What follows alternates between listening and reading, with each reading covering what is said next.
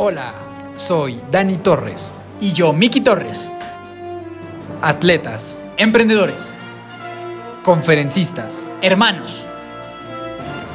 Creamos este espacio con la finalidad de aportarte conocimiento, valor y motivación. A través de las historias de personas extraordinarias y de nuestra perspectiva de vida. Bienvenido, bienvenida. Los hermanos de fuerza están aquí.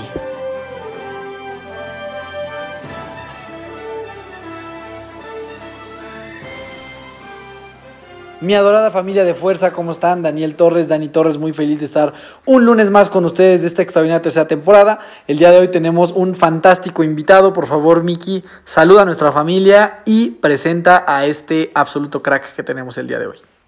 Mi amadísima familia de fuerza, aquí Miki Torres, muy feliz de saludarlos. Eh, empezando con los invitados de esta tercera temporada y empezamos con un tremendo crack y un tipazo que, que va a estar increíble. Te prometo que este episodio de verdad lo disfrutamos un montón cuando lo estábamos grabando y estoy convencido de que te va a encantar escuchar la historia de este gran sujeto. Y de quien hablo es de Toño Valle. Toño es talento de ESPN, está involucrado como conductor en programas como Sports Center y Football Center, ha sido narrador de un montón de, de partidos de fútbol, desde la Liga Holandesa, Liga Alemana, Liga MX, prácticamente cualquier deporte ha estado Toño narrando, incluido en los Juegos Olímpicos el pentatlón moderno. Como bien saben, si eres seguidor de Hermanos de Fuerza, ahí tenemos un par de atletas favoritos. Saludos a Mariana y a Ismael. Y bueno, Toño ha dedicado su vida a, todo esto de la conducción y estar involucrado en los medios de comunicación en cuanto al deporte, eh, especialmente en ESPN. Y pues bueno, en, en, este episodio tuvimos la gran fortuna de platicar con él y en este episodio platicamos de cómo luchar por tus sueños, la importancia de la actitud y la disciplina y cómo mantenerte humilde y alegre una vez alcanzado el éxito. Así que, sin más por el momento, los dejamos con este crack. Muchas gracias, Toño, por haber estado con nosotros y nada, disfrútenlo. Mi estimado Toño, ¿cómo estás? Bienvenido, hermanos tal, de fuerza. Muchas gracias, gracias por invitarme. Aquí andamos con, con mucho gusto. Pues mi querido Toño, bienvenido a este tu programa, bienvenido a tu casa, hermanos de fuerza, estamos súper honrados de tenerte y, y, vamos a iniciar, como clásico se hace en este programa, con las preguntas de fuerza. Son preguntas Bien. relativamente sencillas, breves, unas okay. más profundas que otra y hay que responderlas lo mejor que se pueda, ¿listo? Ok, perfecto, preparado. Venga, vamos a iniciar con una más o menos fácil. ¿Tienes mascotas? Sí. ¿Qué sí, tienes? Sí, tengo dos perros, un Yorkie que se llama Hércules, okay. como 30 centímetros el güey, y una perrita callejera que rescatamos en un mercado que se llama Cusi. Soy totalmente pro perros y convencido de que son los mejores seres del universo. Eso no me lo quita nadie ni me lo quitará nadie de la cabeza. No, vamos, aquí, aquí en, la, en Hermanos de Fuerza somos amantes de los perros brutalmente. Así que, que, cada vez más encajando en la familia de fuerza, mi querido Toño. bien, bien por eso y bien por ese rescate. Eh, siguiente, si tuvieras un super, superpoder así tipo Marvel, tipo Avengers, ¿cuál escogerías? Uh -huh. Uf. Eh, soy muy pro Spider-Man, así que okay. me encantaría andarme columpeando de edificios, me gusta la adrenalina, me gusta irme a lugares como que donde nadie me encuentre y ahí quedarme a pensar siendo de Metepec o habiendo vivido mucho, porque soy de Puebla, pero habiendo vivido Ajá. mucho tiempo de mi vida en Metepec, creo que ese poder sería bastante inútil. Totalmente. ¿no? Este, sí, sí, sí, o sea, como que estarte trepando, o sea, hijo, no se me ocurre a dónde, güey. Nomás del Hotel Milet, güey. Exacto, exacto, estar yendo al... Y quién sabe a quién chingados te encuentres allá arriba, entonces ¿Sí? no, no, no irías a subir mucho. Pensaría en eso, pero ya aquí en la Ciudad de México ya, ya está un poco más, este, ya es un poco más útil ese poder de, de andarte columpiando. Vientos, güey, vientos. Gran, gran, gran personaje, el, el, famosísimo hombre araña. Siguiente, ¿cuál dirías que es el mejor consejo que alguien te ha dado?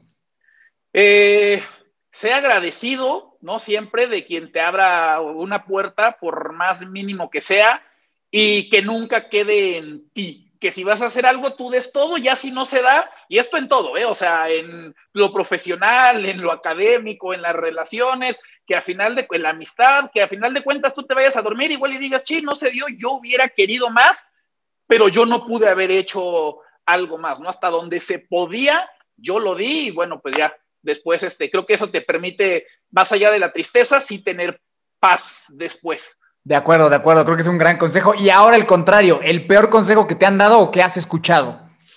Eh, odio cuando la gente me dice, pues, pues, di que sales en la tele para conseguir algo. Me, me parece ah. muy desagradable, muy, muy nefasto. Y me entra por este oído, me sale por el otro y no lo ponemos en, en, en práctica, pero jamás. Que creo que es algo que ha de ser súper común, ¿no? O sea, que todo el mundo piensa así, como, ay, güey, di que sales en la tele y seguro te dejan pasar a tal lugar o seguro te van a hacer un paro para eso, sí. ¿no? Sí, sí, sí, sí. Sí, de repente termina saliendo entre la gente que no, ahora sí que los mis amigos que no se dedican a esto o gente que no se dedica a esto creen que es como, pues, como si fuera un superpoder o algo así. Pues, no, no, nada me daría creo que más pena pararme y decir así como tratar de sacar alguna ventaja de pues, que no sabes que yo salgo en la T, o sea, nunca, güey, nunca, nunca me verán, me verán usar eso. A huevo, a huevo, qué chingón. Siguiente, dinos algo que muy pocas personas sepan de ti, algún dato curiosón. Creo que cada vez más gente lo sabe, pero estudié ingeniería industrial. No estoy titulado, pero eso, eso estudié. Y no nada más eso. Empecé estudiando ingeniería industrial, me cambié de carrera y luego regresé a estudiar ingeniería industrial. Híjole, se va a poner muy buena esa historia, ¿eh? Ahorita que nos vayas a contar, se va a poner bueno, pero muy, muy interesante dato y que aparte que te dedicas a algo que no tiene nada que ver. Entonces, Exacto. espero nunca dedicarme a la ingeniería, espero de verdad. Respeto a los ingenieros, los quiero muchísimo, toda la familia, toda mi familia, básicamente todos los hombres de mi familia son ingenieros, pero híjole, espero nunca tener que trabajar de, de ingeniero. Yo también espero que nunca tengas que hacerlo, mi hermano, de corazón. Eh, y por último, recomiéndanos una película, una serie o un libro, o las tres o dos, como tú quieras. Ok. Eh, mi película favorita es El Padrino 2. me encanta la 1, pero lo que hace la 2 eh, no, no la alcanza. La 1 no la alcanza en gran parte porque además la 1 olvida una parte fundamental que es todo el desarrollo de Vito, ¿no? Para convertirse en el padrino, que sí viene en el libro, entonces aprovecharía para recomendar además este el libro del padrino. Y serie, soy muy, muy fan. A ver, una de mis series favoritas es Mad Men, pero estoy seguro que mucha gente la vio. Sí. Creo que merece más reconocimiento Boardwalk Empire. Me parece una serie fantástica, fantástica de la que no se habla lo, lo suficiente. Entonces recomendaría, recomendaría Boardwalk Empire. El primer episodio, nada más para que se den una idea, él termina siendo productor ejecutivo, pero el primer episodio lo dirige Martin Scorsese. Entonces, nada más ahí para que se den una idea de, de la calidad Habrá que ver e, en qué servicio está disponible, ¿sabes? En HBO Max. Ok, va, venga, definitivamente, definitivamente la vamos a ver. Pues mi Toño, esas fueron las preguntas de fuerza y tienen recomendaciones y un poco de lo, que, de lo que se va a venir. Entonces, mi Dani, pues damos, le damos entrada. Interrumpimos este épico programa para darte un mensaje de fuerza que seguro te va a interesar. Si algo de lo que hemos dicho a lo largo de este programa te ha motivado a incursionarte al mundo de los deportes de resistencia y necesitas un armamento para iniciar, te tenemos cubierto. Si estás buscando ropa para tu próximo triatlón, visita www.cadencepro.com y descubre los distintos productos que tienen para ofrecerte. Ahí mismo encontrarás la tienda oficial de Hermanos de Fuerza donde puedes adquirir nuestro trisuit oficial a un precio ridículamente accesible.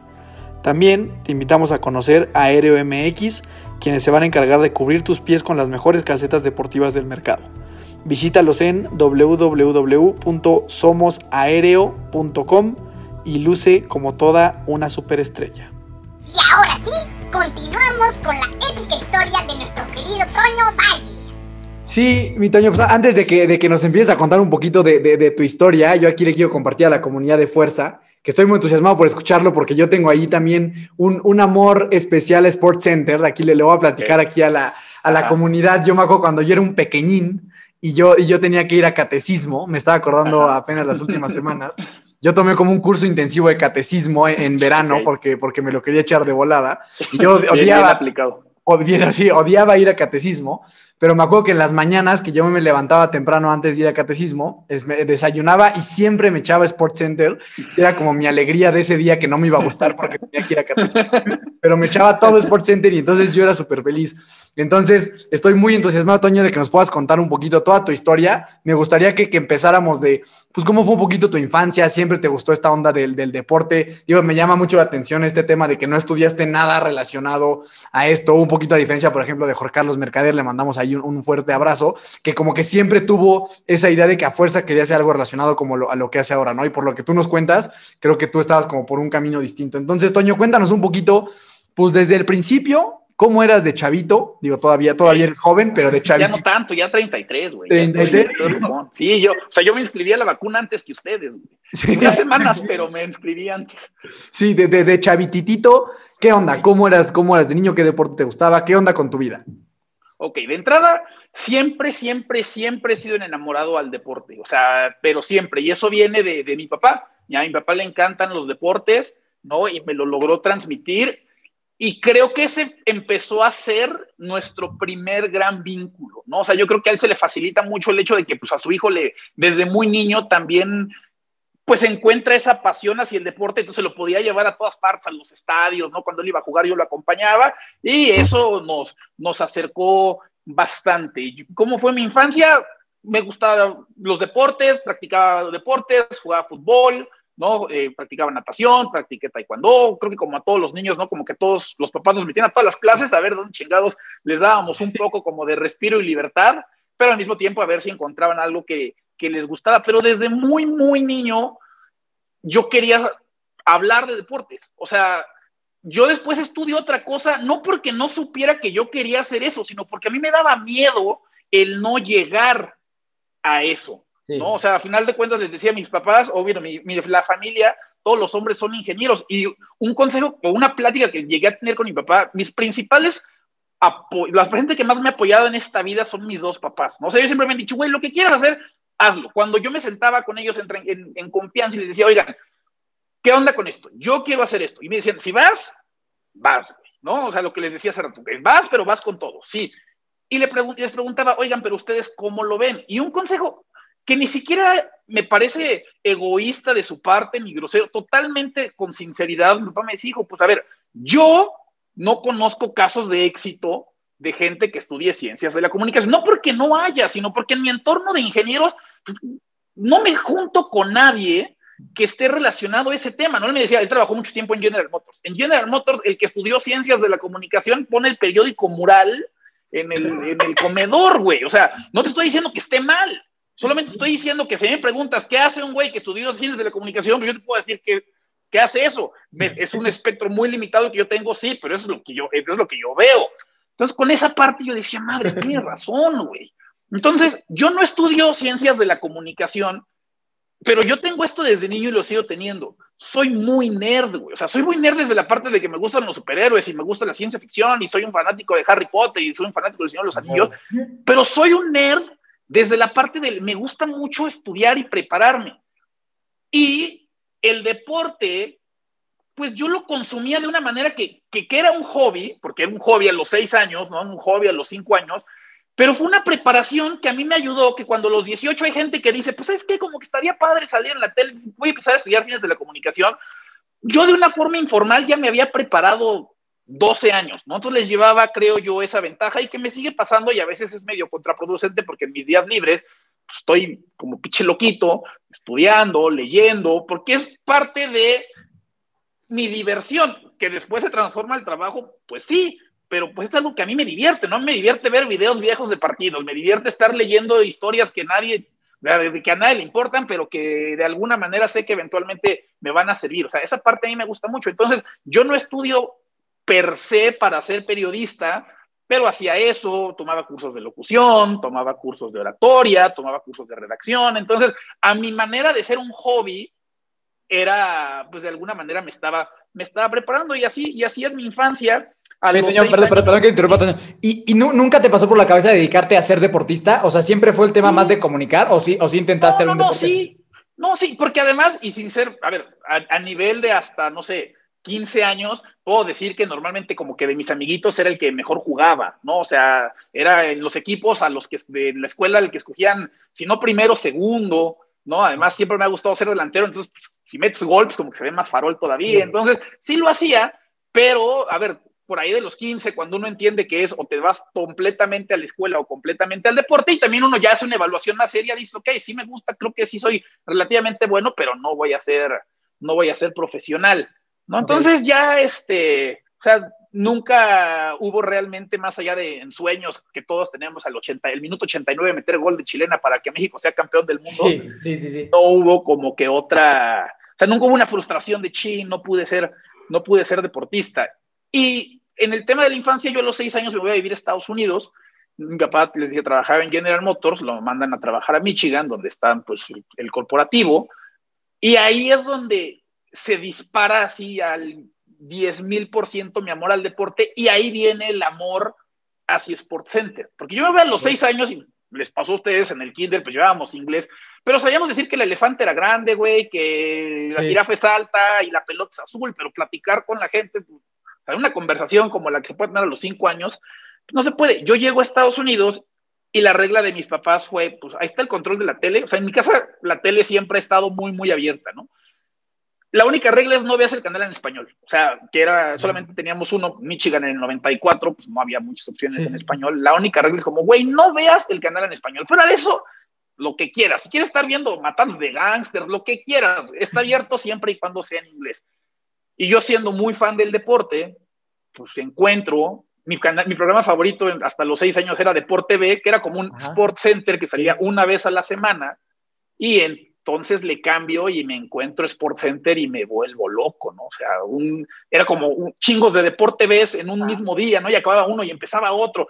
No entendía qué estaban diciendo, pero pues la canasta es canasta, el touchdown es touchdown, el Sí, gol, claro. el hockey, es gol en el hockey. Entonces yo me, me vuelvo loco, me enamoro de Sport Center y a los seis años dije, no, yo quiero, o sea, yo quiero estar, yo quiero estar sentado ahí. Entonces de ahí nace mi, mi amor a, a Sport Center, ¿no? Desde, desde los seis años. Sí, ju- justo, justo a mí eso era lo que me gustaba, como que al final yo cuando veía Sports Center también era chiquito, tenía como 10 años y pues no sabía, o sea, nada de, de qué estaba pasando como en ese deporte, tipo de que el básquetbol, no tenía idea, pero se veía, o sea, era divertido, es como divertido ver todo lo que sucede en ese programa porque es súper variado y es como muy entretenido.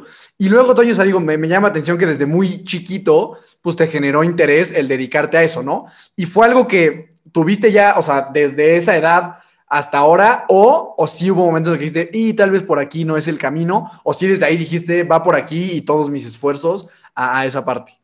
Desde la parte soñadora siempre quise hacer eso. O sea, pon me acuerdo muy bien. Eh, Mundial del 98. Yo hacía una revista, o sea, yo me hacía mis propias revistas, que nadie más leía. Bueno, mi mamá y mi papá, mi papá la leían y ahorita mi mamá la tiene guardada porque sabe que si yo la encuentro la rompo de la vergüenza. No, pero sacaba una revista semanal del Mundial y entonces hacía mis estadísticas y hacía mis crónicas y con las estampas que me sobraban del álbum del 98, pues no tenía obviamente fotos, porque además pues, el internet no estaba tan desarrollado en el 98. Sí, sí. Y entonces, no sé, hablaba de Del Piero y así tal cual encontraba mi estampita repetida de Del Piero y ahora le pegaba ahí la estampa y así como que mi artículo de Del Piero. Entonces, no, yo siempre quise desde la parte soñadora, ¿no? Yo muchas veces digo a la gente que, que me platica o que me pregunta cuando tengo este tipo de conversaciones, pues que yo era el niño que quería ser astronauta de morro, güey. O sea, pues sí, quieres ser astronauta, no sabes si vas a ser, o sea, si te dicen ahorita como un poder mágico, si te concede un deseo, pues yo hubiera pedido ser comentarista, pero el problema es que entre lo que quieres y cómo llegas, pues está medio, medio complicado. Entonces, pues mis esfuerzos siempre fueron de, bueno, pues yo lo voy a seguir haciendo porque además de que me gusta, además de que me entretiene y me divierte, pues si algún día sale algo, qué chingón.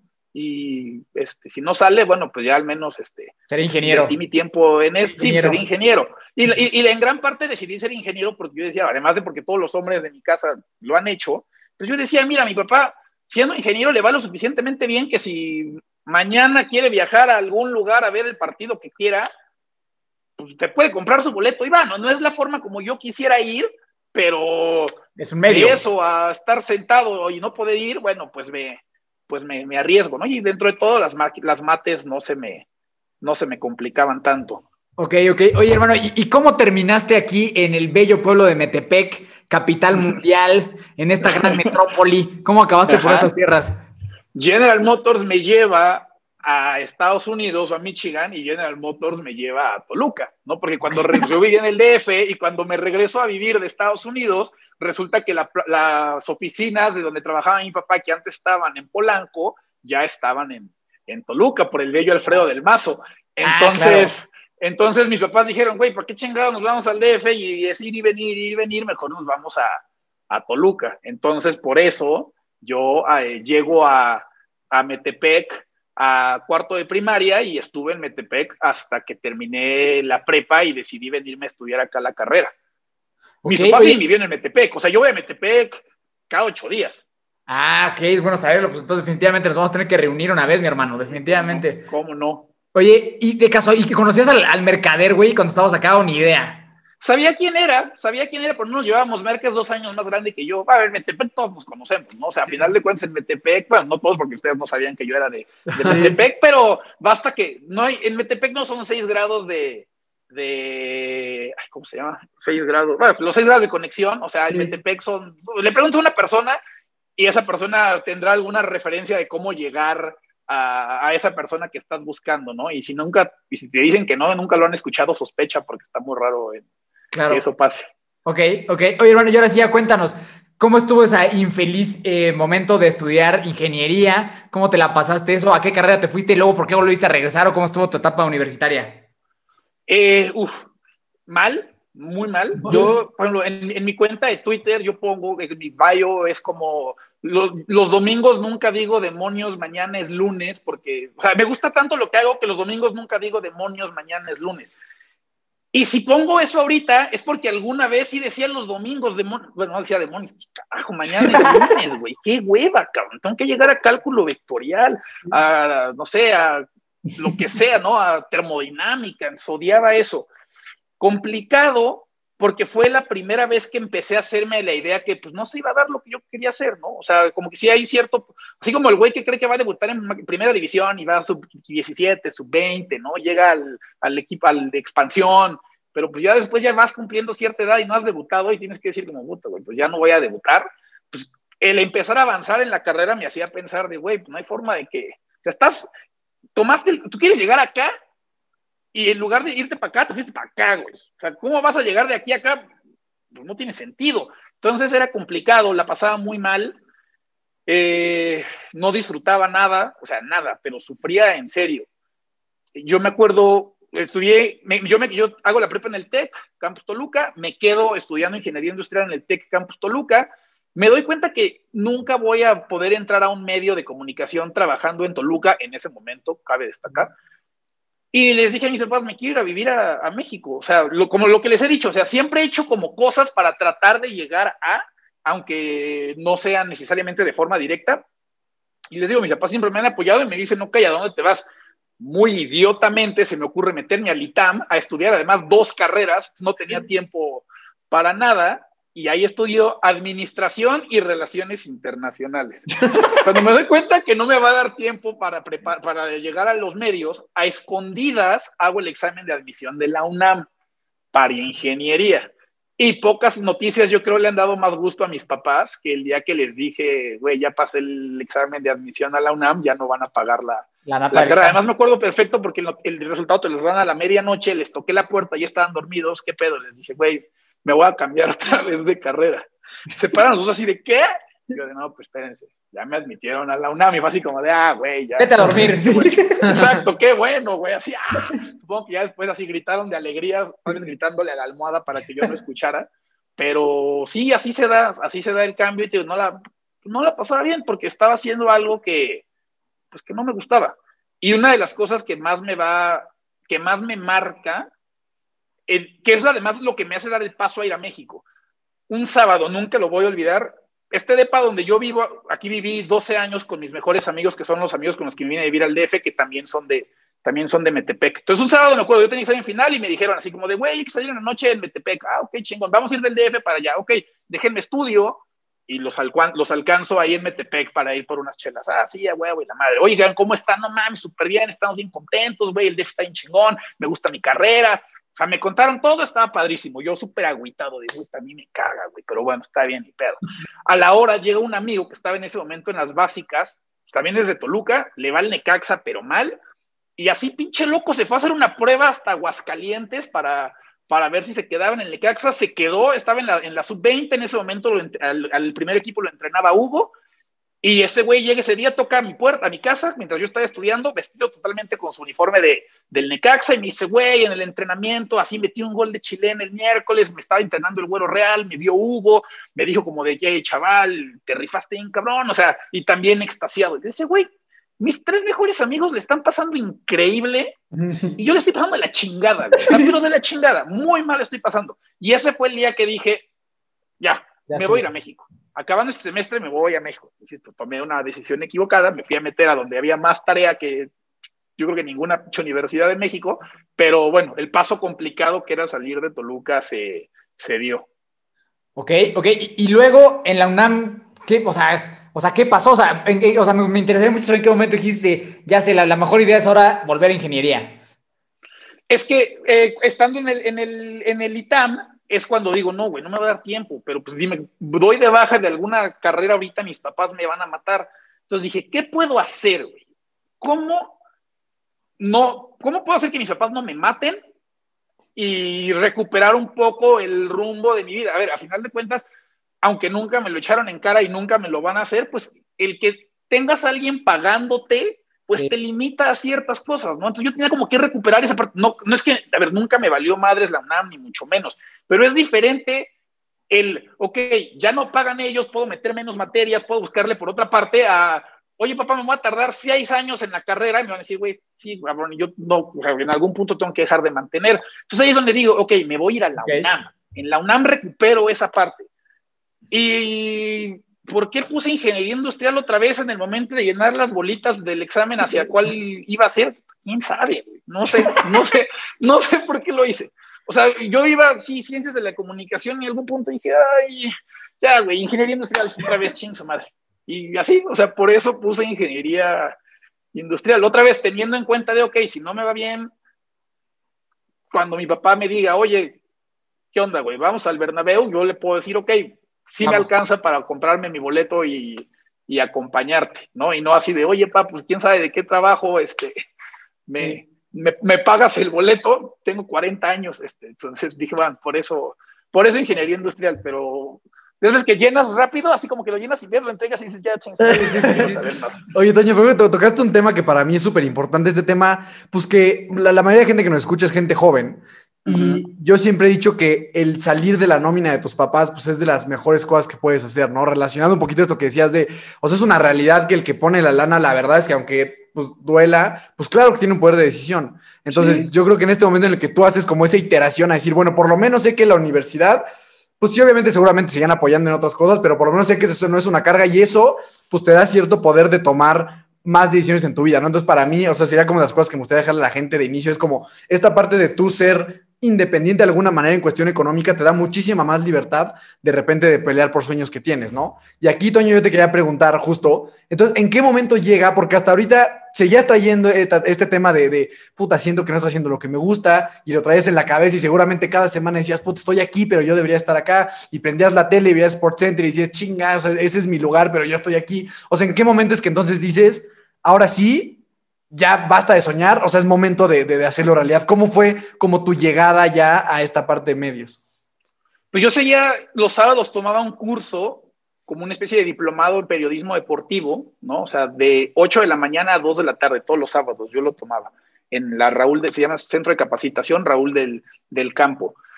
Me seguía preparando sin todavía tener un rumbo fijo de cómo iba a llegar y aquí es donde la historia se pone bonita en 2006 ESPN hace un casting para contratar a un periodista, se llamaba Dream Job, y el que ganara iba a cubrir el mundial y si lo hacía bien se quedaba con el trabajo. Mau Pedrosa gana en 2006. De ese casting sale Merca, porque también tenían como, o sea, hacían en Guadalajara, en Ciudad de México, en Monterrey, en Estados Unidos. Merca no gana, pero les lo ven, les gusta lo que puede hacer y sale. José del Valle sale de lo mismo. Yo en 2006 era muy chico para participar pero en 2010 ya no. El problema es que en 2010 ya nada más se hace en Estados Unidos, ya no lo traen aquí a, México. Y aquí es la parte donde digo, o sea, mis papás siempre me han, me han apoyado, ¿no? Y nunca me han dicho no a alguna de mis locuras. Creo que en parte porque entienden que no es un tema de capricho, ¿no? O sea, cuando les fui a pedir la oportunidad de, de ese diciembre de 2009, pues vieron que, a ver, pues este güey lleva 20 años preparándose a su manera para tratar de conseguir el chance. Entonces creo que eso, por eso insisto también en el tema de siempre ir con, con todo, porque la gente cuando vas con todo ve que es sincero cuando, cuando pides una oportunidad. Sale el casting y les digo a mis papás, oigan, sigo teniendo esta pinche cosquilla, güey. Y en ese momento ya me había quitado la parte que mencionaban de pagarme la universidad, pero pues ellos me pagaban la renta, ellos me pagaban la comida, ellos me pagaban la gasolina de mi carro, ¿no? Yo, yo no trabajaba. Por ende, ellos tenían que pagar ese viaje. Entonces les dije, güey, quiero seguir así, o sea, neta, quiero por última vez intentarlo. ¿Qué onda? Y mis papás dijeron, va, vete. Mi mamá le dijo, mi papá, ¿lo acompañas? Sí, yo lo acompaño. Y fuimos a, fue en Dallas el, el casting. Y entonces eran como 400 personas. La idea era esta, habían hecho como en cinco ciudades distintas el casting. De cada ciudad ganaba alguien y el ganador de esa ciudad entraba como un reality show. Y el ganador del reality show ganaba la oportunidad de ir a Sudáfrica y además se ganaba un carro. Okay. Entonces vamos a Dallas. ¿En español o en inglés era Toño? En español, okay. en español. Sí, todo llevado a cabo por ESPN Deportes. Eh, llegamos a Dallas, yo soy muy crítico de mi trabajo, o sea, yo si me equivoco una vez, esa vez que me equivoqué me arruina, si, no, si llevaba 99 buenas, esa vez que me equivoqué, acabando el show o lo que sea que yo haga, me tortura esa parte, ¿no? Durante el show como que soy bueno para bloquear esa equivocación, pero después me, me tortura. Yo soy muy crítico de lo que hago. Voy a Dallas, 400 personas en el casting, y me va muy bien. O sea, al grado de que con mi papá, cuando salimos, me dice mi papá, ¿qué pedo? Le dije, güey, pues no es por ser mala onda, pero el, el, mejor de todos. Dijo otras palabras, pero dije, el, es el mejor de todos. me vi con cara como de, güey, pero tú siempre dices que estás mal. Pues, sí, siempre digo, pero hoy, güey, hoy me tocaron los dioses. Sí, hoy sí, no mames. O sea, hoy, de donde tirara, o sea, pinche Steph Curry, de donde tirara entraba, güey, así limpio, güey, así. Tiraba, bailaba y entraba, tiraba, me volteaba y entraba, o sea, güey, hoy todo, ah, güey, pues chingón. Como si te hubieras tomado el, el, Félix Felicis de Harry Potter, hermano. Exacto, exactamente. O como Ron cuando creyó que se, se lo había tomado sí. y sacó todo y Weasley is our king. Así mero, güey. Este, pues yo dije, güey, ya en dos semanas daban a conocer el ganador, ya nada más faltaba esa ciudad. Y se me apagó, en dos semanas va a decir que ganaste tú, ¿no? Yo, pues sí, Dos semanas después anuncian al ganador, no soy yo. Güey. no, no seas mamón. Pero anuncian, ojo, porque en cada ciudad vamos a dar un segundo ganador. Y entonces los segundos ganadores de cada ciudad van a competir por un último boleto para meterse al... Repechaje. Exacto. Entonces dije, ok, al repechaje sí paso, güey. O sea, yo no creo que haya ese, la persona que ganó lo haya hecho mejor que yo, porque yo lo vi, pero ok, está bien.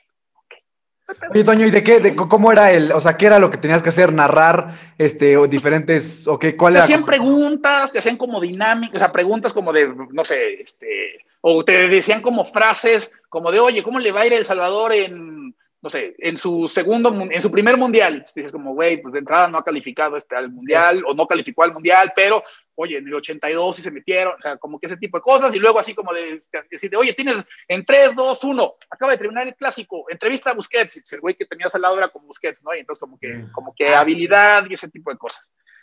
Eh, dije, bueno, en segundo lugar de voy a, voy a estar, el pedo va a ser meterme al repechaje, pero bueno, en segundo lugar voy a estar otra vez. La siguiente semana en Sports Center anunciamos quién está. Dije, ok, está bien.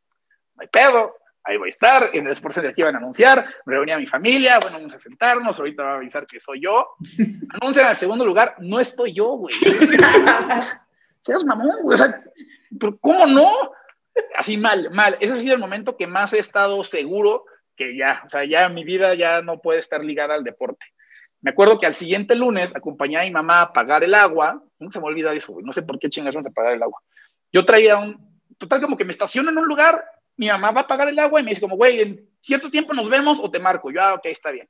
Tan. Me pagaban todo en ese momento que yo tenía un amigo Kit, amigo Kit de Telcel, que pues, era teléfono de México. Y en ese momento las llamadas de larga distancia no entraban. Si mi mamá me marcaba, pues, mi mamá no, no sonaba mi celular, no iba por ella, cuando finalmente la recojo me dice, güey, no, seas, no puede ser posible, que seas tan irresponsable, que traigas esta madre sin crédito, y me va regañando todo el camino. Y yo le dije, mira, mañana me toca hacer mi horario de clases, ya, ya, la chingada, ya. Carga total, ya ahora sí, y hasta sobrecarga para acabar pinche ingeniería rápido y ya. Vamos manejando, suena mi, así empieza a vibrar mi teléfono, número desconocido. Y mi mamá, no, que no traías crédito, yo, pues no tengo. ¿Por qué suena? No sé. Y mi teléfono tenía una función que si dejabas apretado un botón, entraba una llamada falsa que decía número desconocido. Entonces yo dije, seguramente con el pantalón, o sea, apreté esa madre y está sonando. O sea, aventé el teléfono así como que en el, como que en el portavasos, como de, ah, pitch teléfono. Seguí manejando. A los dos minutos, ya sin que nadie tocara el teléfono, vuelve a aparecer esa madre, sonando. Y mamá, pues ya contesta. Y yo, pues si no voy a poder, me dice, ya contesta, madre. Contesto y era Hernán Pereira, que trabaja en Jorge Ramos y su banda, y seguramente lo han visto en, en Sport Center, en, en, Picante. Contesto y me dice, Toño Valle, sí. Hernán Pereira, yo a la madre, güey. Hernán, por cierto, había sido juez en mi mesa. Yo veía, veía Jorge Ramos y su o seguía la transmisión de Jorge Ramos y su banda desde la página de ESPN Deporte Radio y me cagaba Hernán. Cuando el día antes de que yo fuera al casting dicen, Hernán mañana va a ir a Dallas, dije, no mames, con todo menos con este cabrón, güey, lo odio, güey, lo odio. Llego a la mesa, Hernán Pereira me toca, yo, puta. Bueno, me marca ese güey y me dice, ¿qué pedo? Hernán Pereira. Hernán, qué gusto saludarte, güey. Oye, soy el productor ejecutivo de ESPN Deportes Radio, que era la estación de radio en español de ESPN en Estados Unidos. Te hablo por lo siguiente. Me encantó lo que hiciste en el casting. De hecho, nos encantó lo que hiciste en el casting. No podías ganar porque aquí va el pedo. Tú no eres residente americano. Si llegabas a ganar todo el concurso, se hacía un pedote porque teníamos que darte un carro que no te podemos dar porque no vives en Estados Unidos. Entonces, nuestra idea fue, metemos a este güey al casting, bueno, al, al, reality show y que ahí pierda y entonces no hay pedo, o nos metemos en un pedote y metemos a este güey al casting gana y entonces se hace un cagadero.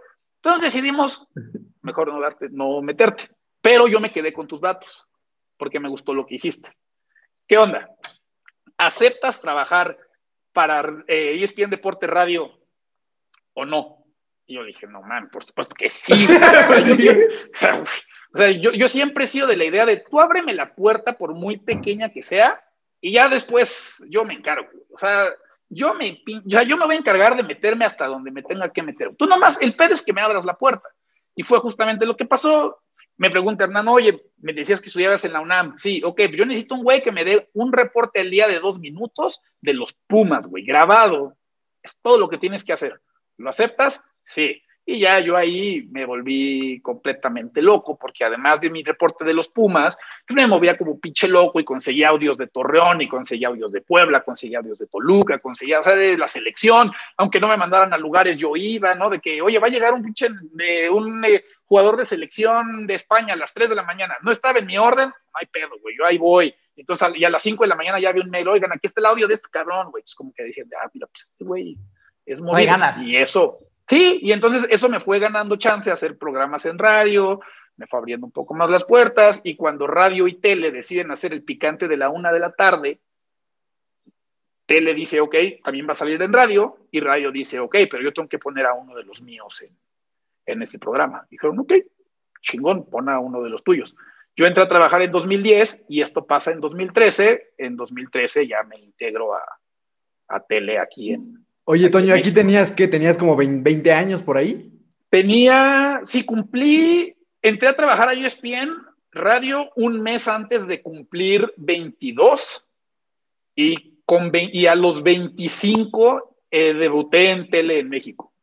Oye, y me encantaría que nos contaras esa sensación del día que debutaste en la tele. O sea, ¿qué se siente eso de decir, güey, no mames, este es un pedo que había soñado desde hace un chingo de tiempo, ya estuve en el radio, ya la sufrí y me acaban de decir que ahora vas al aire, güey, y vas con unos tiburonzazos aparte, porque no era cualquier este, programita ahí de, de, de un, este, una estación local, ¿no? O sea, era un programa importante. Entonces, ¿cómo estuvo ese, ese día? ¿Sabes qué me ayuda bastante? Que durante mi etapa en radio yo hacía mucha tele para Estados Unidos. O sea, segmentitos, sobre el suplente, Dionisio Estrada o, ah, también trabajaba en Deporte Radio. Entonces Dionisio hacía raza deportiva y Jorge Ramos y su banda. Cuando Dionisio salía de vacaciones o tenía que ir a alguna cobertura, yo lo suplía. Entonces, hoy lo que digo es, madres, qué bueno que estaba bien pendejo yo, porque, o sea, a los 22 años, me acuerdo así como de, raza deportiva, Rafa deportiva, raza deportiva con Rafa Ramos y con David Faitelson.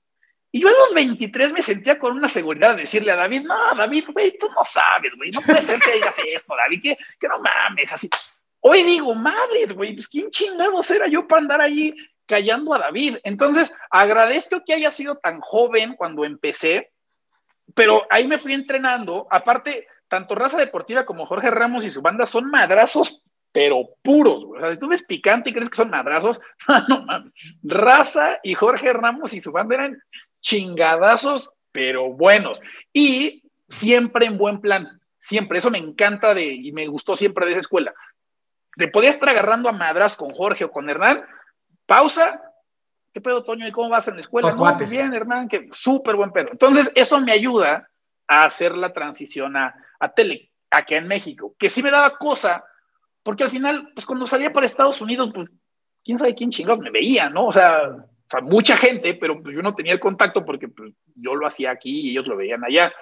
Aquí sí me dio, la, la primera vez que sentí como cosa fue justamente eso, ¿no? O sea, ahorita quienes me conocen me están viendo. O sea, mi mamá, mi papá ahorita dejaron de comer para prender la tele a la una y, y, verme. Cuando antes me veían, porque un tío me grababa en Nueva York y cuando venía a ver a mi abuela, le traía los VHS a mi papá, antes veían los programas de Jorge Ramos y su banda seis meses después de que había salido, ¿no? Entonces, eso, esa parte, como el que ya me van a ver aquí, fue el que le dio una adrenalina especial. Y la verdad, lo que más me prendía de todo eso, porque lo que se hacía para Estados Unidos se hacía como en un cuartito que tenía una camarita, ¿no? Y un, y un green screen atrás. Picante antes se hacía en el mismo estudio de Sport Center, cuando estábamos en el estudio viejo. Entonces yo me sentaba, veía mi cámara, pero atrás de la cámara estaba el foro de Sport Center. Y eso era para mí, puta, lo más chingón. Ya estoy ahí, güey. Ya, ya estoy cerca. O sea, ya falta un pinche que todavía faltaron tres años para brincar de esa mesa a la otra. Pero ya el verlo ahí decías, no, ya ahora sí, ya huele a esta madre, güey. Oye, Toño, creo que tú tocaste dos puntos que para mí son vitales.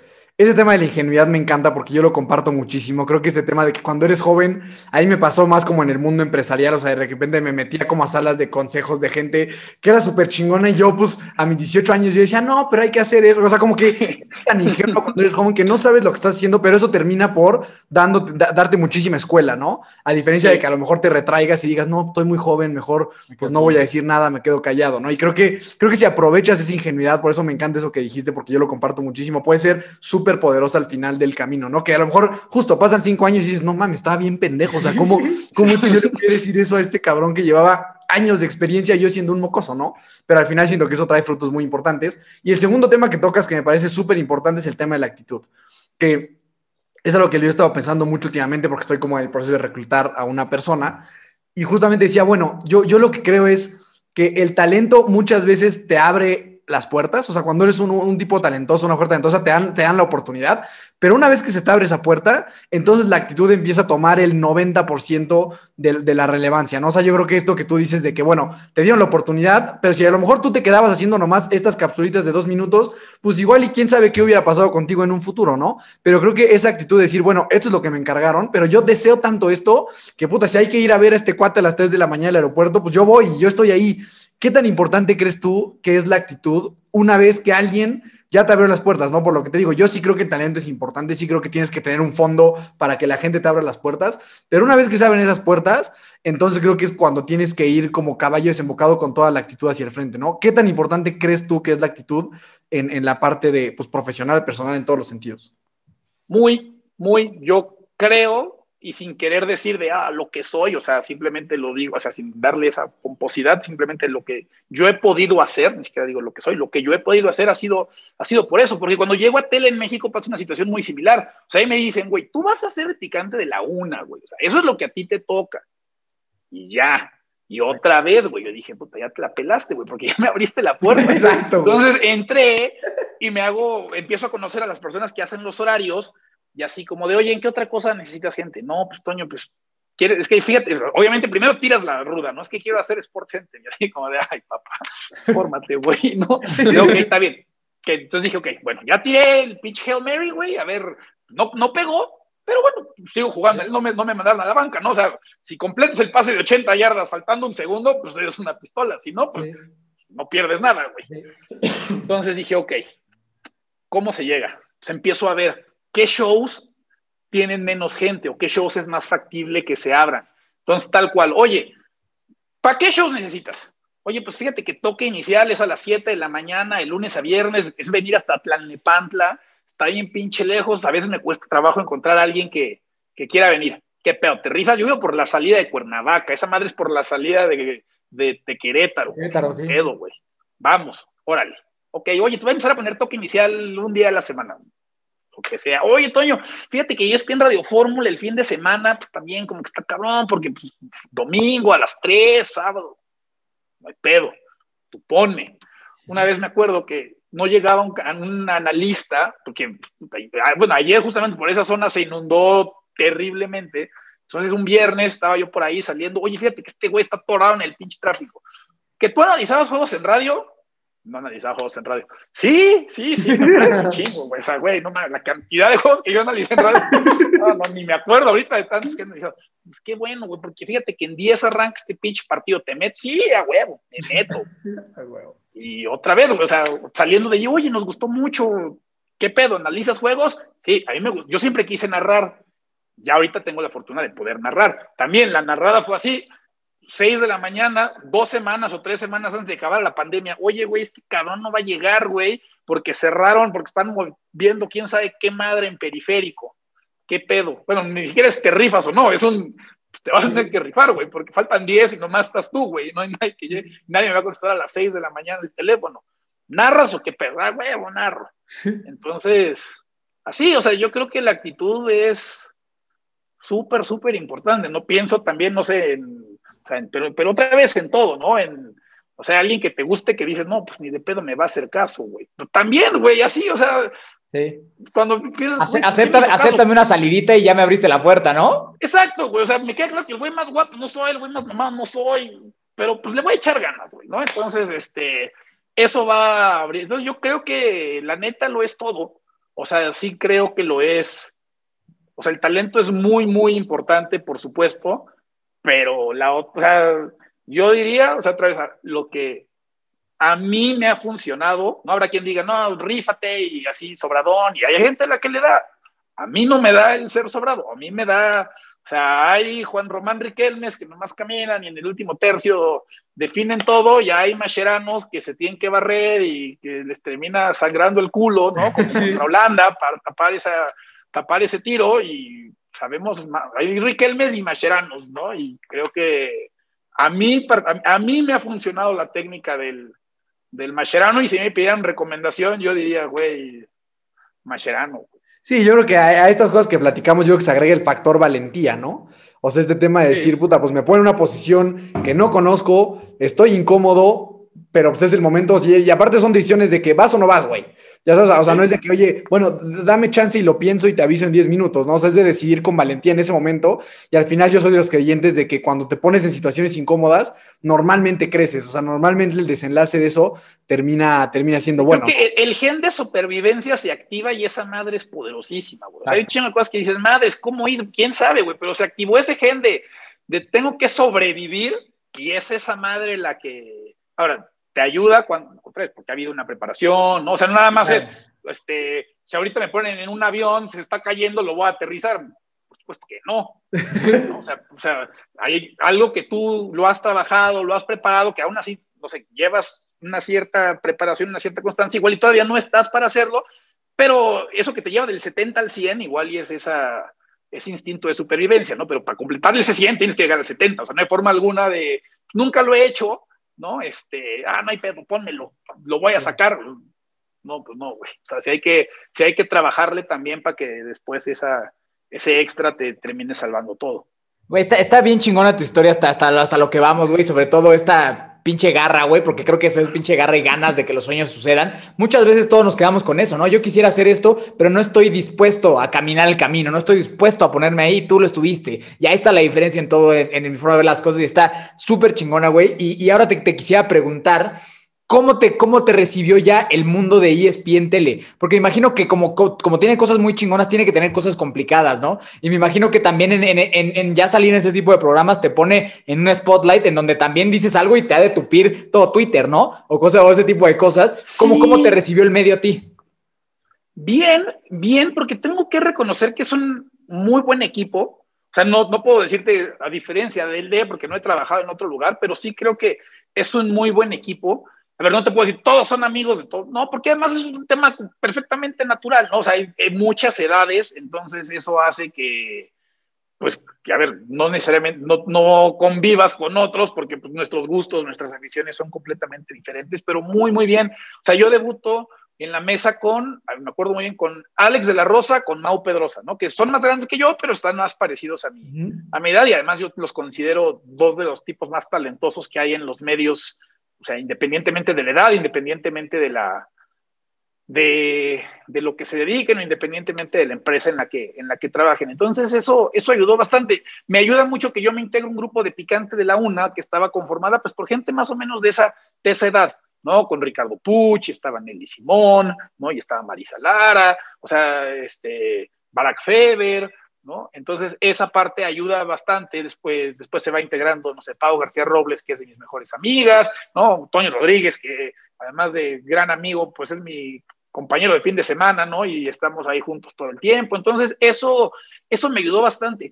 Y la parte de Twitter y todas esas mentadas de madre, hay, por supuesto que las hay, pero muy rápido encontré paz en el sentido de, a ver, no porque me esté comparando con ellos, ni mucho menos, al todo lo contrario. O sea, hay gente que dice que Messi es un mal jugador y hay gente que dice que Ronaldo es un mal jugador. O sea, pero dije, güey, sí, no mames. O sea, Ronaldo mete tres, sí, pero de los tres que metió, uno fue de penal. Puta, güey, ¿qué, ¿qué, va a hacer, güey? O sea, si se lo marcan, lo metió. Oye, es que, no sé, Messi metió cuatro, sí, pero uno, el portero ya estaba en el piso, pues no que pare el portero, güey. O sea, pues, pues, entonces dije, mira, si esos güeyes los pendejean, yo que soy un pobre pendejo, lo, lo que me espera, güey. Entonces, eso siempre me ha hecho tener como cierta paz, ¿no? O sea, o sea, mentadas de madre va a haber siempre, seas quien seas, y tú sé consciente, o sea, tampoco es como de, ah, todos los que me lamentan son unos pendejos. No, claro que no, o sea, también tú sé consciente que cuando te equivoques, ok, no lo tomes como que eres el peor porque te dicen tal cual, ah, eres el peor, no sé qué, ahí en la tele, bicho pendejo, o sea, no lo tomes así, pero sí que estás consciente que si te equivocaste en algo, bueno, güey, pues no, trata de no volverlo a hacer. Y te digo, en ese sentido sí soy muy, tal vez exageradamente, exageradamente crítico con mi trabajo, ¿no? Yo sí, o sea, creo que para mal, inclusive. Entonces, eso, esa parte creo que me ayuda a saber que, pues, que todos se las van a mentar. O sea, no hay, no hay nadie que ponga algo y reciba aprobación absoluta, sí. ¿no? O sea, no hay, no, hay, no hay forma. O sea, no sé, Ronaldo le mete el gol de chilena a la Juve y los comentan, sí, pero antes la había fallado.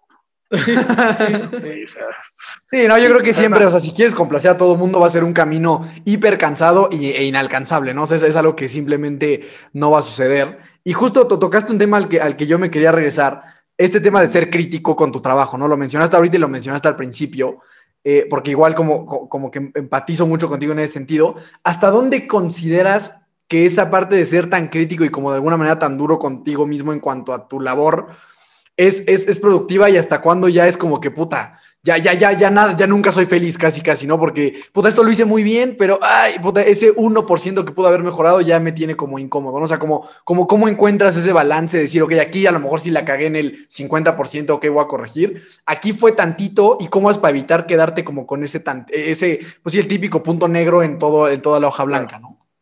Pues creo que si eres capaz de corregir esa parte, creo que encuentras cierta paz, ¿verdad? O sea, yo creo que de entrada que no te afecte tanto a que te bloquees, ¿no? Porque puede llegar a, pasar, ¿no? Se me ocurre, no sé, ahorita, un ex segunda base de los Yankees, Chuck Knobloch, que en algún momento de su carrera el güey no podía tirar a primera, güey. O sea, ya era tan crítico y se frustraba tanto que el güey ya no podía lanzar a primera, lo cual está cabrón si eres segunda base, si eres pinche jardinero izquierdo, bueno, pues no tienes que hacerlo nunca, pero siendo segunda base, si no puedes tirar a primera, está, está cabrón. Yo lo primero que diría que es eso, que no te bloquees para lo que viene, ¿no? Eso creo que sería, o sea, ok, o sea, creo que tengo esa habilidad, me puedo equivocar, pero en ese momento, pum, cortamos y ya no estoy pensando durante el show en esa madre en la que me equivoqué, porque si no me voy a volver a, me voy a volver a equivocar. Y la otra es, pues no nomás te tortures a lo güey, ¿no? O sea, si te vas a torturar, pues que sirva de algo y corrígelo, ¿no? O sea, si ya me equivoqué en esto, ok, me voy a decir, güey, soy un pendejo saliendo del show, ok, güey. Dijiste mal el nombre de este cabrón, pues, apréndetelo bien, güey, no lo vuelvas a decir mal, ¿no? Entonces creo que eso, ¿Te acuerdas de ayuda, una o sea. de esas, Toños? ¿Te acuerdas de una que digas, puta, me aventé una cagado toto? No mames, una vez, Morelia Toluca, güey, en liguilla, cabrón, no mames. Por center mediodía con el tocayo. No sé por qué chingados, no sé por qué chingados, había, o sea, la, la, termina empatado en el global, pero no sé por qué me había quedado con la idea de que en la ida el Morelia estaba 1-0, o sea, que había ganado por uno, güey. Entonces, estamos haciendo el show cuando está haciendo el partido de vuelta, ¿no? Entonces, pues no estoy viendo el partido, me mandan, o sea, termina el partido tal cual, Toño, el volver, ya terminó el juego, vamos con Morelia Toluca, te dan la shot, la shot es una hoja donde te ponen las jugadas que tú vas a, o sea, lo que yo veo en la pantalla que estoy narrando, yo tengo, no un guion, pero tengo algo, o sea, para que me den gol de Toluca al 9, ya después si yo digo gol y digo alguna pendejada, o sea, o le, pongo algo de mi parte, pues es de mi parte, pero tengo una referencia. Se me manda, tal cual, así como de Toño, vamos en 3, 2, Toluca, y yo así como mándame la shot, me la dan la shot, entonces empiezo, paz, paz, paz. Pues el partido termina empatado, por ende empatado en el global, pero en mi mente había, había ganado el Morelia por uno, güey, en la ida. Entonces yo termino el shot y veo que los del Toluca se abrazan y todo, y yo de pues no puede ser, pues pasó Morelia, el cinismo de los del Toluca abrazándose y la madre. Y termina, y yo veía nada más, no me acuerdo, creo que Toño no estaba, no me acuerdo que creo que se había salido al baño o algo así. Yo nomás veo a todos en el estudio viéndome así como güey, estás pendejo. Terminé y me dice el productor, güey, pasó el Morel, pasó el Toluca, güey. Y yo, güey, pero la ida quedó, no sé, 2-1. Y me dice, no, güey, quedó 1-1. Y en ese momento así, me viene a la mente así como, no mames, es cierto, güey, fue 1-1. Pero yo llevaba tres días, no sé por qué, porque además, obviamente, había visto el juego pues en mi mente había quedado 2-1 Morelia, pero te digo, no sé ni siquiera por qué, yo vi el juego. Y en ese momento, como, no mames, sí es cierto. Y me dice, güey, lo vamos a tener que volver a hacer y vas a tener que poner tu cara de pendejo. Y yo, pues sí, güey. Claro, ya para ese momento Twitter, pinche pendejo, no sabes Y ahí sí, güey, ahí no puedo decirle, ah, no, pues ahí sí me la tengo que tragar toda, pues fui yo. Regresamos de la pausa.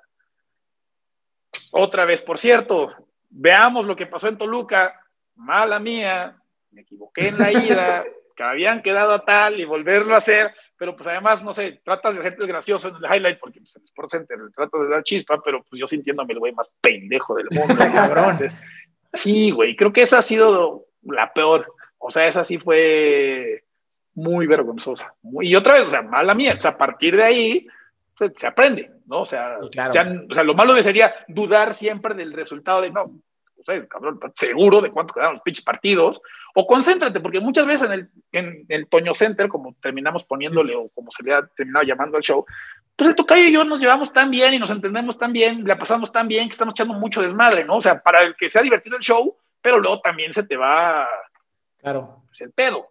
Entonces, pues ese día evidentemente se me fue, se me fue el pedo y fue, fue muy vergonzoso.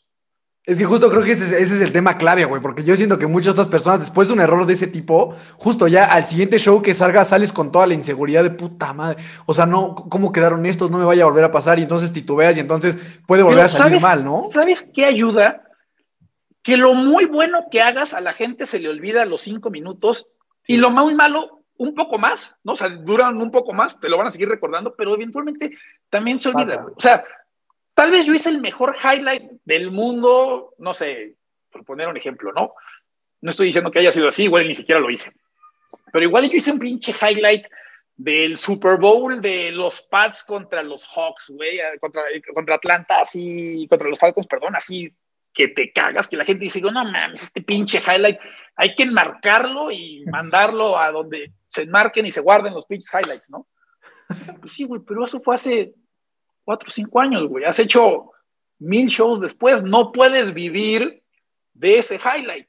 O sea, qué chingón que te salió padre, ¿no? Y cuando grabes tu reel, ahí ponlo para asegurarte que la gente se acuerde que lo hayas hecho. Pero cuando la cagues, la gente no va a decir, ah, van, la cago, pero no hay pedo, porque te acuerdas del show, el highlight que hizo, Entonces, pues tienes que entender que lo que hagas muy bien tampoco te puede servir para, ah, ya soy la pistola por siempre, y lo que hagas muy mal no te va a condenar a, güey, eres un pendejo por siempre, ¿no? Te insisto, cuando la cagas, queda más tiempo pegado o en la mente de la gente. Pero pues, son tantos shows, son tantas oportunidades de reivindicarte o de volverla a cagar que, pues listo. Que lo ideal es hacer el show al 100, pero que últimamente es parte de tu trabajo. O sea, tarde o temprano, aunque no quieras, te vas a volver a equivocar, ¿no? Y tarde o temprano te vas a tener que reivindicar, ¿no? Es algo con lo que vas a tener que vivir en tu carrera. Sí, todos nos equivocamos, ¿no? El pedo es que si el contador se equivoca, pues nomás dice, ay, pendejo, y le pone, y le pone corrector y ya, y no hay, no sé, no voy a decir un número, no, ¿no? pero hay gente así de, ah, pendejo, se equivocó, pues no, pues se equivocó en su cubículo, ¿no? O sea, todos nos equivocamos aquí, o sea, pero todos hagamos lo que, lo que hagamos, ¿no? Decía un buen amigo, Ricardo Mayorga, que antes trabajaba en ESPN, que no, no se puede equivocar el, el, cirujano, el controlador aéreo y el portero, ¿no? O sea, esos tres güeyes se equivocan y, y, cagó, güey. O sea, no hay, no hay pinche redecita. Entonces, pues sí, todos estamos expuestos a equivocarnos en nuestro trabajo. El problema es cuando hay gente que está viendo que le estás cagando y además en algo en lo cual pues mucha gente le gusta, sabe, ¿no? Y pues se siente con, es que se siente con, tiene la libertad y tiene las vías para hacértelo saber y pues de pendejo no te bajan. Ok, y ya para ir cerrando antes de entrar a unas preguntas finales, quisiera que nos contaras cómo fue ese día que ya se cumplió el sueño, el día que ya pasaste a la mesa de Sports Center. ¿Cómo te sentiste? O sea, porque imagino que ahí sí así fue de, no mames, güey, ahora, ahora sí, ese, ese Toñito que veía Sports Center de chiquito, no mames, se le cumplió el sueño. A mí esas historias, puta, me, me encantan, las de que es un sueño desde niño hasta que llegue ese día, ¿cómo estuvo? Ah, increíble, increíble, porque además, y ahí está, esta es una foto de ese día, güey, con el tocayo. Porque, y los dos debutábamos además ese día, güey. Tienen que hacer, para Juegos, los Olímpicos son un pedo en tema de derechos, al grado de que tú no puedes ni siquiera poner los aros olímpicos si no tienes derecho de los Juegos. Entonces, ESPN tenía para Latinoamérica los derechos, pero para Estados Unidos no. Entonces, no podía haber Sports Center. En, uno podíamos usar todas las imágenes si quisiéramos de Olímpicos, todas, todas, todas las repeticiones, todo el tiempo que quisiéramos, y en otro no tenía que ser con fotos. Entonces no ibas a arruinar la posibilidad de hacer un show espectacular para que en Estados Unidos no hubiera pedo. Entonces decidieron hacer, ¿saben qué? Tenemos que hacer un Sports Center alternativo, güey. Cuando esté saliendo el de México, en otro estudio que no es el Sports Center, tenemos que hacer un, Sports Center que pueda salir en Estados Unidos. Me acuerdo que en esa época todos los que hacían el show de México tenían corbatas de los aros olímpicos y todo, en el otro no se podía hacer nada. Es que pedo, güey, ¿a quiénes ponemos? Porque además en Olímpicos, pinche desmadre, todos trabajando 24 horas casi, los 7 días de la semana pues los pinches toños están narrando deportes raros en la mañana y están chingue y chingue quieren hacer Sports Center. Pues fueran los pinches toños, güey. Órale, pues. Los narrábamos tiro con arco a las 6 de la mañana y hacíamos madres raras y en la noche nos tocaba hacer el Sports Center. Y madres, de entrada no me podía haber tocado mejor compañero para hacerlo, porque si hay alguien que está igual de pinche loco y apasionado en esto, es el tocayo, güey. Además es un güey, no, ese güey, madre, ese güey podría levantar el martillo de Thor sin pedos, o sea, sin pedos, güey.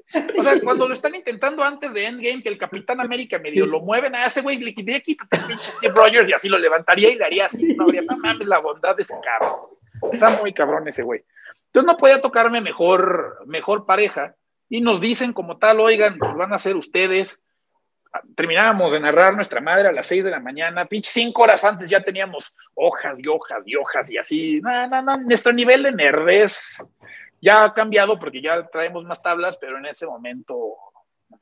Y me acuerdo que nos sentamos, todavía no era el estudio de Sports Center, entonces como que había algo que, que faltaba, pero nunca se me va a olvidar porque Alex es de mis mejores amigos, no solo de que trabajaban en ESPN, sino Alex de la Rosa es de mis mejores amigos, punto. Y cuando presentamos, pues obviamente muy felices y llegaban tweets de la gente, sobre todo de ESPN, que sabían todo lo que, que, que lo mucho que lo deseábamos y nos daba mucho gusto. Y Alex se había ido a cubrir a la selección a los Olímpicos. Alex podía salir desde el aeropuerto para Estados Unidos, porque ahí, pues, pues desde el aeropuerto, ahí no hay pedo. Entonces me acuerdo muy bien que da su reporte y lo arranca diciendo, muchas gracias, Toño, porque cualquiera de los dos que lo mandara, pues no había pedo, ¿no? Que dijera Toño, pues estaba bien. Y decía como, güey, me da mucho gusto porque vaya que se han trabajado por esta oportunidad y se merecen mucho la mesa de Sports Center. No mames, si yo hubiera estado a cuadro en ese momento, si hubieran visto así las lágrimas. O sea, los ojos me hacían así, volteó a ver al pinche Toño y el Toño también así. Y nada, creo que ese fue el día que dijimos, madres, güey, ya, ya llegamos. Y todavía me pasa, o sea, ahorita porque no está la mesa, a mí, es que ese pinche estudio con mesa a mí, a mí me vuelve loco, pero antes de que hubiera pandemia, o sea, si yo llegaba 10 antes de que arrancara el show y ya me habían microfoneado y todo y estaba esperando arrancar, o sea, o sea yo me siento, yo veo las pinches cámaras, el estudio, la mesa, mis hojas, mis plumas. Y, digo, no mames, qué pedo, güey. O sea, esto está muy cabrón. Que a veces se pasa, porque tengo la fortuna de ser muy amigo de mucha gente que ahí trabaja. Entonces ya lo vemos como algo normal, ¿no? O sea, al grado de, no mucho, pero de que a veces te quejas, ¿no? De, ah, no mames, hoy me toca esto, algo así cuando platicas con gente que no se dedica a eso, te ve con cara de esas mamón, güey, te estás quejando, en serio. Sí. Entonces, como que a veces, cuando convives mucho entre, esa, entre gente que se dedica, como que medio se pierde la magia, y cuando tú estás todos los días en eso, medio se pierde la magia. Pero cuando más me pasa de huevos, güey, qué chingón es esto, es cuando, cuando estoy en ese pinche estudio, ¿no? Y digo, no mames, el pinche Toño de seis años que no sabía qué chingado estaba diciendo Dan Patrick y Keith Olbermann, que después se convirtieron en mis grandes héroes y, y, referentes, pues, en la versión latina, pero tú estás sentado en la silla de los cabrones, güey. O sea, quién sabe con chingados le hiciste, pero acá estás, güey. Entonces, eso, o sea, pues me sigue pasando. O sea, no nada más fácil de la, de la primera vez. O sea, la neta me, a mí me mama, ya no lo hemos hecho tanto, pero me encanta el, el teaser de Sports Center el que se grababa antes y así como de, ah, en la americana, los Yankees están de la chingada, pero cuidado porque Shohei Otani, o sea, todo ese tipo de cosas y que después terminas con un Yaki arranque Sports Center. No, ya tiene mucho que no me toca grabar uno. No mames, cuando me toca grabar una de esas madres, o sea, termino así de arranque Sports Center. Y estoy seguro que estoy a nada de llorar. O sea, a pesar de que he grabado chingos de esas madres. El último que me tocó, curiosamente, lo graba, me lo mandó un amigo que lo produjo, porque además lo, lo, redactamos juntos. Muchas veces te lo dan ya redactado y día como le dije, güey, ¿puedo redactarlo contigo? Sí. Y ahí está, de hecho está en el, en el escritorio de mi, de mi compu y hay veces que lo pongo porque tiene mucho que no me toca. Y a pesar de que ya sé lo que, deba, lo que va a decir, yo lo grabé. O sea, cuando me toca esa parte de él, aquí arranque Sports Center, digo, mames, cabrón. ¿qué pedo, güey? O sea, no me, pues es que no me tenía que tocar, o al menos el camino que hice no, no iba por allá, ¿no? O sea, no sé cuántos conductores de Sports Center somos, somos 10, pues si quieres. Pues puta madre, uno de esos 10 soy yo.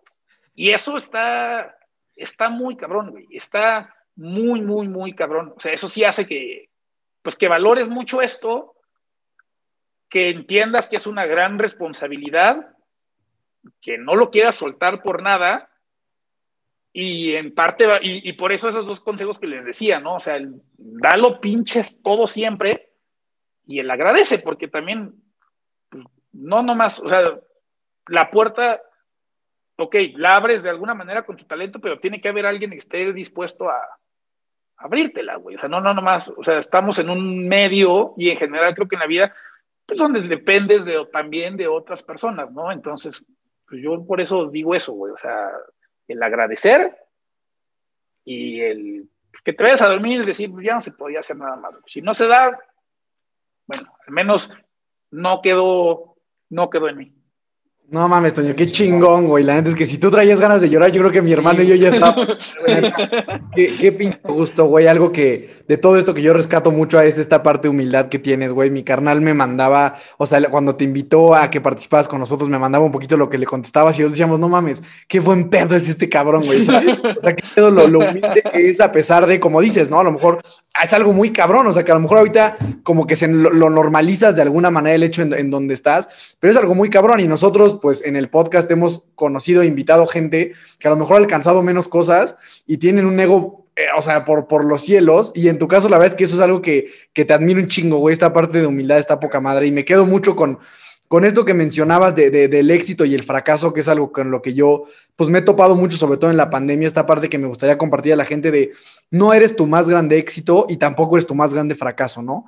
Eso me parece espectacular, o sea, el decir, o sea, el de tener una esencia más grande que, no sé, hoy tuve un éxito cabrón, pues eso no es tu identidad, O sea, no puede, no ser esa tu identidad, porque si ese éxito después pasa un mes, dos meses, tres y se acaba, pues entonces, ¿quién eres, no? Y al revés también, si llegas a fracasar en alguna situación, ese fracaso no te puede definir porque eso es muy peligroso, porque hace que entonces te conviertas en un fracasado y ya no salgas de ahí. Entonces, esta parte que, que mencionabas de cómo las dos son efímeras, o sea, cómo la parte tanto el éxito se puede terminar, y el fracaso también seguramente pasará y tener como una base mucho más sólida que eso me parece espectacular y creo que es un mensaje increíble que, la gente se lleve, ¿no? Gracias, pues es que así debe ser, güey, o sea, así, así debe ser, güey, o sea, tal cual como, como, lo, como lo mencionabas de entrada, bueno, agradezco las, agradezco tus palabras, eh, hacemos, otra vez, todos hacemos algo. O sea, la única diferencia entre mi trabajo y el trabajo de otras personas es que pues, la gente me ve haciéndola, ¿no? Pero la o sea, creo que todos le hemos chingado, todos le hemos batallado para llegar a, a donde estamos, le seguiremos chingando y le seguiremos batallando para, para seguir avanzando, ¿no? Por eso a mí también cuando a veces me dicen como de, ay, es que, güey, pues, pensé que iba a ser más mamón. Güey, la única diferencia es eso, que hay una pinche cámara apuntándome cuando yo estoy trabajando y pues a ti no, güey, pero yo estoy seguro que yo no sé hacer las cosas que tú estás haciendo, ¿no? O sea, yo, este, no sé, cabrón, tú diseñaste un edificio, güey, o sea, tú construiste una carretera, o sea, mamón, hiciste un puente, güey, o sea, me vas a venir a decir que lo que yo hago está más cabrón que lo que tú, pues no, güey, o sea, yo creo que eventualmente, si practicas mucho lo que yo hago, pues, lo podrás hacer.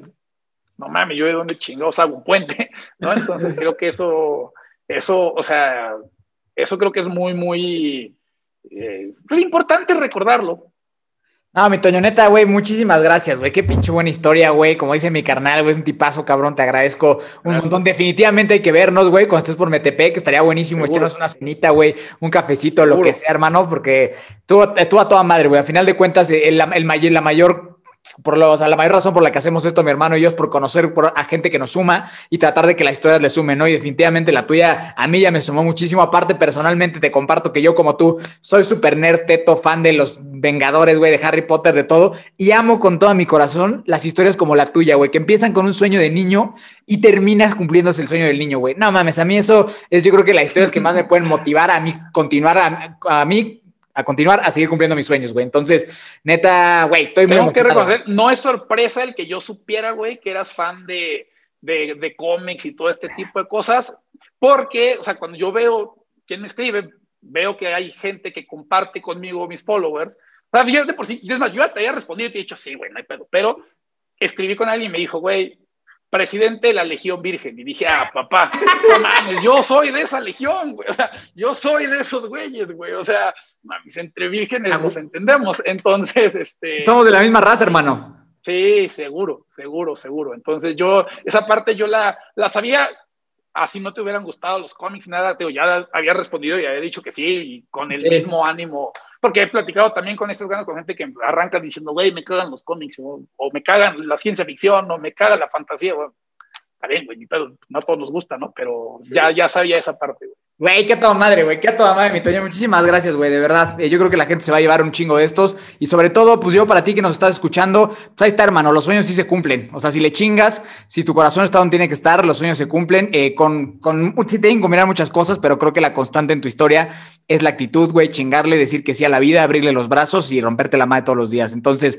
ahí está yo creo que la lección muy grande que yo me llevo y que definitivamente sirve para todos los demás. Y pues bueno, mi querido Daniel, la, la pregunta final, güey. La pregunta final, mi Toño, antes de que de despedirnos y que nos dejes ahí tus redes sociales para que la gente pueda seguir, es si tú pudieras, Toño, poder, si pudieras programar el primer pensamiento que tienen todas las personas en el mundo al despertar, ¿cuál te gustaría que fueras? Tienes hoy la habilidad, ese superpoder de decir, yo tengo la capacidad de implantar el primer pensamiento que la gente tenga al abrir los ojos, ¿cuál te gustaría que fuera? Yo diría dos. El primero despertar y decir gracias por estar aquí, por despertar, gracias y a chingarle, güey, ¿no? O sea, agradeces y puta, con todo, güey, hasta que ya no pueda más, así, güey. Yo con, con, esas dos cosas creo que cambiarían un chingo, ¿no? Porque creo que la gente estaría más contenta y más conforme, bueno, no conforme, pero más consciente de lo que tiene, lo cual es una muy buena forma de arrancar, pero al mismo tiempo estaría buscando alcanzar eso otro que, que tenga en la mente. A toda madre, me encantó, güey. Gracias y a chingarle. Poca madre, mi Toño. Muchísimas gracias, güey. De verdad, yo me despido. Mi nombre es Daniel Torres, Dani Torres. Estoy como Daniel Torres con dos Os en todas las redes sociales, había y por haber. Toño, mil, mil gracias por haber estado con nosotros, güey. ¿Dónde te puede seguir la gente? En Twitter soy, madre, güey, arroba Antonio-Valle y en Instagram soy arroba Tono Valle 9. Sí, así me pueden encontrar en, en redes. Perfecto, mi Toño. Y en ESPN, güey, pues ahí en, en todas partes, ¿no, güey? Ahí nos andamos viendo, sobre todo los fines de 12 a, a 3, ¿no? Con el tocayo ahí en Sport Center, en la versión Toño Center. Ahí es básicamente un hecho que me encuentran. Y después a lo largo de la semana ahí nos encontramos en cualquier cantidad de madres que se les puedan ocurrir. Y, que me imagino que ahorita va a venir también duro de la chamba con los juegos, ¿no? Me imagino que va a estar ahí también Sí. cosas. Por ejemplo, no tenemos derechos, eso es lo que les decía, se complica un poco la cosa, ¿no? Eh, y además los horarios van a arrancar, según yo, como nueve tiempo de México y acabar como a las cinco de la mañana. Entonces, al no tener derechos, no sé cómo vaya a estar esa, esa parte, pero ya estaremos viendo en los próximos días cómo se, se pone de divertido esto. Vientos, vientos. Pues un abrazo gigante, mi Toño. Esperamos tu visita aquí en el bello pueblo de Metepec para veros un día esto. Y muchas gracias a ti que me escuchaste, que estuviste al pendiente de esta plática. Espero que te haya encantado igual que a nosotros. Y ya sabes que nos vemos la próxima semana con otro épico episodio. Ahí me encuentras como Miki Torres C. Estamos como hermanos de fuerza en todas las, todas las plataformas donde existan los podcasts, YouTube, Facebook, TikTok, absolutamente todos. Somos los únicos y originales hermanos de fuerza. Entonces ahí nos puedes seguir. Y nos vemos la próxima semana con otro episodio. Y por supuesto, que recuerda que nunca te rindas y la buena suerte te encontrará.